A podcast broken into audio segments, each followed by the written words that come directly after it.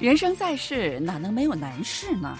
但是俗话说，办法总比问题多，总能解决的。听众朋友，大家好，又到了我们韩国万象节目的时间了。那随着韩中两国经济交流的活跃，越来越多的中国人呢，开始在韩国搞起了企业经营哈。那么，如果遇到了企业间或者是企业内部的纠纷，那该如何应用法律来合理的去解决呢？在韩国运营企业，那还需要注意哪些问题呢？哈，那今天有请呢，在韩国为中国人维权的朴冬梅律师，再为我们介绍一下相关的信息。朴律师你好，请你给我们的听众朋友们再打一次招呼好吗？主持人好，各位听众大家好，我是北京市蓝鹏律师事务所韩国业务部主管朴冬梅律师。啊，那近来韩国这个首都圈啊，一带呃疫情又有。呃，反复哈，对您没有什么影响吧？啊，疫情的这个反复呢，对各行各业都有影响。对，对我们的律师行业呢，也是有影响的。主要呢是业务方式，因为前不久啊，我们通过新闻也可能都会看到，有些大型律所的啊律师呢也出现了感染，所以呢，律所也不得不。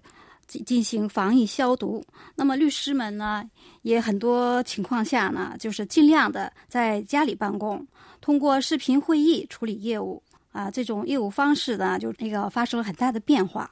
那呃，就像我们刚才所说的那样哈，在韩国经营店铺啊，或者是一些中小企业的中国人现在是很多，对吧？啊，对，是的。大致的介绍一下您所了解的情况。好的，好的。近几年啊，到韩国投资创业的中国人呢，确实是越来越多。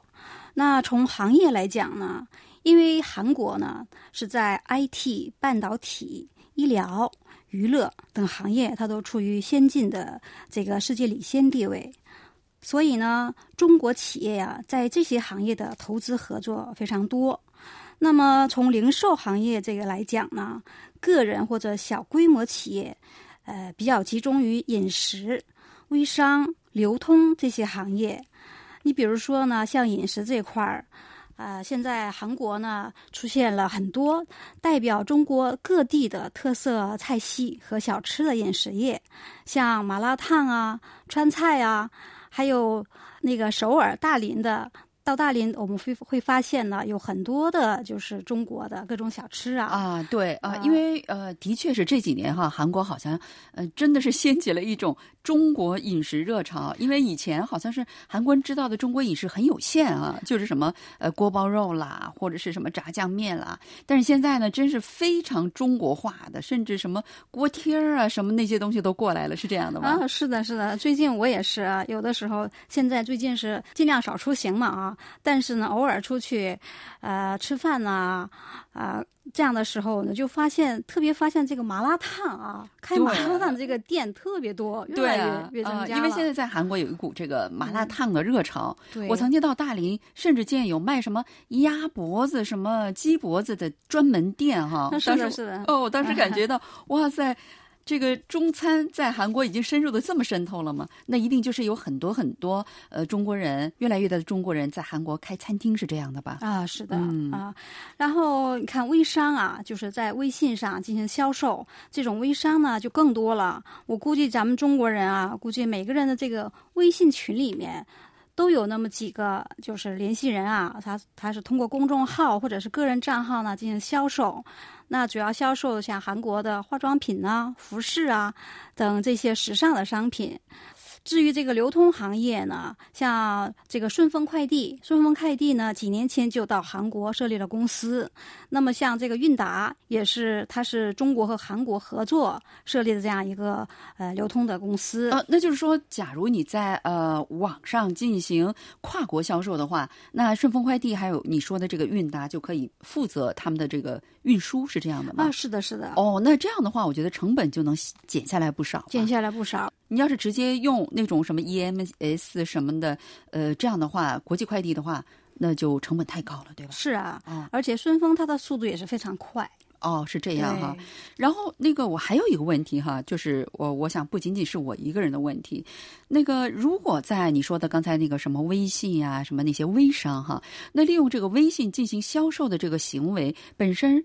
是合法的吗？早期呢，对这种销售的行为啊，其实没有太多的规制。嗯，那么从去年开始，咱们就是中国呀，中国对从事微商的这些商人呢，也进行了法律上的规制，就是要求所有的进行销售的这些个商人呢，也必须具备许可证、具备营业执照，哦，才才能够进行合法的销售。那你这个许可证和营业执照是要从政府部门去获取呢，还是在网络上就能申请呢？网络上是可以申请的。现在中国呢，对这个工商，就是对进这些商人进行营业执照，就主体证明啊，进行颁发的很多行为呢，现在呢，就是通过网络啊进行那个操作，因为也是为了改善这个投资环境嘛。哦，那就是说，如果你要是在这个呃微信上想进行这样的销售行为的话，那你刚才说的获得那个许可，就是不是在微信、微博的这个呃腾讯的这个网站，而是从中国工商的那个网站啊，是这样的吗？是的，是的。哦，是这样的哈。在韩国经营企业的时候，那你刚才就是说，呃，也说了有很多很多哈，那都会遇到哪些纠纷啊？你们处理的这些经验能介绍一下吗？好的，呃，根据最近我们处理的一些业务啊，那么其中比较多的、具有代表性的，还是集中于劳动争议这一块儿。为什么呢？因为这个疫情啊反复，然后长期化的这个影响呢，那么企业导致企业啊大多面临着业务大量减少这样一个困难，所以呢就导致财务紧张。为了减少这个财务的压力呢，所以就不得不裁减员工。裁员哈，对裁员，你像最近虽然不是中国的企业啊，韩国的这个伊斯达这个航空公司啊，最近也是因为疫情的影响，它没有业务，所以呢就决定大规模的裁减员工，对呀、航空公司现在真的是基本上业务就是直接的受影响。对呀、是影响最大的。是啊，所以他们这次裁减规模达到六百多人啊。嗯那么这六百多人，呃，失去工作，必然会影响到家庭的生计嗯，对呀、啊，所以呢，就引起了员工的不满。那么现在的这些员工啊，因为他们有工会嘛，那工会呢就代表就主张，呃，公司方面啊裁减决定是不当的，现在已经开始准备法律的应对程序了。啊，那么我们像我们这个律所呀，也是有很多的企业咨询的，也是这方面的问题，就是怎么样能够合法的，我在不触犯法律的情况下啊，裁减员工。那么韩国的法律对裁减员工、解雇员工是有比较严格的限制规定的。那么在这里呢，我就简单的介绍一下啊，企业方面呢，想裁减员工怎么样才能够合法的进行操作？嗯，这一点非常的重要哈，因为如果你一旦做的不好，你不仅仅是企业这个怎么说效益的问题了，你可能就是会呃卷入这个形象很啊、嗯对企业的形象呃法律纠纷当中，对，是的，是嗯的。所以呢，这里边我先介绍一下要满足哪些条件啊？这里面我先我介绍一下四个，因为企这个韩国的这个劳动法呢，它规定企业呢要合法裁减员工呢，你需要满足四个条件。嗯，那么我首首先看一下这第一个条件啊，第一个要求就是企业的经营上你需需要出现一个紧迫的情况。嗯这里所谓的紧迫的情况是指什么呢？比如说企业破产了，啊，资不抵债嘛，嗯企业破产了，确实没有办法再经营下去了。那么这种情况下是容许你裁减员工，不得不裁减员工了。另外，将企业啊进行转让、合并或者分立这样的情况。此外呢，这个经营上的特性呢，还可以根据公司产品的销售量，比如说销售量大减，那么库存积压嗯啊这些情况呢来判断。现在呢，不仅是韩国的呃韩国内的中国企业啊，中国内的很多企业呢，也是因为订单减少，那么造成了销售量急剧下降，库存呢大量的积压，这些情况都有可能构成经营上的紧迫情况。嗯，这是第一个条件哈，对，这是第一个嗯条件。那么第二个条件是什么呢？就是企业方面呢，为了避免，就是为了不解雇员工，已经尽了最大的努力。哦啊，然后第三个条件第三个条件是什么呢？解雇对象啊，应该必须确定一个公平合理的标准。这个公平合理的具体意思呢，就是要兼顾员工和公司的利益，就是员工和公司要平衡双方的利益啊。嗯那么从这个员工角度来看呢，要看员工的年龄啊、工作时间、财产、家庭的收入、健康情况，然后还有是否有抚养的家属啊。如果有抚养的家属呢，负担比较重，那么还是要尽量照顾这样的员工嘛。嗯，比较要人性化的经营哈。对对嗯对，那么从公司角度来看，就是要可以根据员工的业绩、工作经历和能力，以及这个员工会不会离开公司啊这种情况呢，来确定这个解雇对象。另外还有一个就是裁员的时候，尽量的要男女平等，不能对女性加以歧视对啊、是这样的。大部分 企业都是比较呃认为男性更能干哈，有这样的一个误解，一个误区。是的，啊呃，所以这个这个部分呢，公司企业方面也要注意一下啊。嗯另外，最后一个条件，那就是从程序上来说，企业在裁员的时候呢，应该与员工呢事先进行充分的协商和沟通。哦哎，因为韩国的劳动法相关规定呢，呃，规定企业在解雇员工五十日前，五十日前啊，应该就解雇的标准，还有解雇的方法等问题呢，与工会协商。如果没有工会呢，就与过半数员工的代表协商。嗯，哇塞！我觉得这四个条件都是非常非常的难。呃，是最后一个条件，我就咱们就单凭最后一个条件就不太容易通过哈。对，是的，是的。呃，让我理解，难怪现在就是说，韩国有个叫民意，就是退职退，什么意思呢？就是如果你可以退职，那么我给你三年，或者是给你好几年的这个呃，提前把这个薪水给你，让你退职哈。对，是的。呃，否则的话，我觉得员工是很难答应的哈，真的是不容易所以呢，我觉得在这里面，我们各位呃老板呃听众朋友们，你们在雇佣一个员工的时候，就应该非常的谨慎，而不是说我这我现在我这会儿需要几个人，我呱呱呱我雇几个，嗯然后我再过几天我不够了，我呱呱呱都解雇，这个是在最起码在韩国是不允许的是的，啊、我觉得在中国也应该是不允嗯许的。比较严格。嗯，那么要是咨询律师的话，那肯定不少人首先会担心这个费用问题啊，这么贵，嗯、呃，嗯那当然，企业规模大一点儿的，可能它还好说。但是像什么经营的小餐厅啊，或者是咖啡店、小规模饭店等等，他们这个呃小的那个销售行业，那他们的实力也不够，我觉得他们会呃担心这是一个不小的负担。那你能为他们帮助他们这个怎么说呢？帮助他们呃策划一下吗？嗯咨询呢，就是简单的、简单的那种咨询，其实呢，律师费用并不是很贵的。你像我，比如说微信群里面有些人啊，在微信里哦咨询，那么这种情况其实我们都不不收费的。啊，简单，天呐，但是天使，我觉得，嗯，但是如果说你这个时间太长了，对律师呢来说也是个负担啊。对呀，对，所以呢，咨询的当事人们呢，也是适当的考虑一下律师的啊对呀知识为为了获取这些知识付出的当然啊，，当然了，这些个毕竟是人家的一个职业啊。但是我我觉得我给可以给你提一个好办法，你可以给他提一个建议，就是说给他策划一下，因为我们都不太懂，就说你前期你可以问我这些东西，然后第二步你该怎么走，这个时候就是有费用发生的，你可以直接跟人家说，要不然像我们这个没心眼儿的，可能就一直 一直麻烦你麻烦完。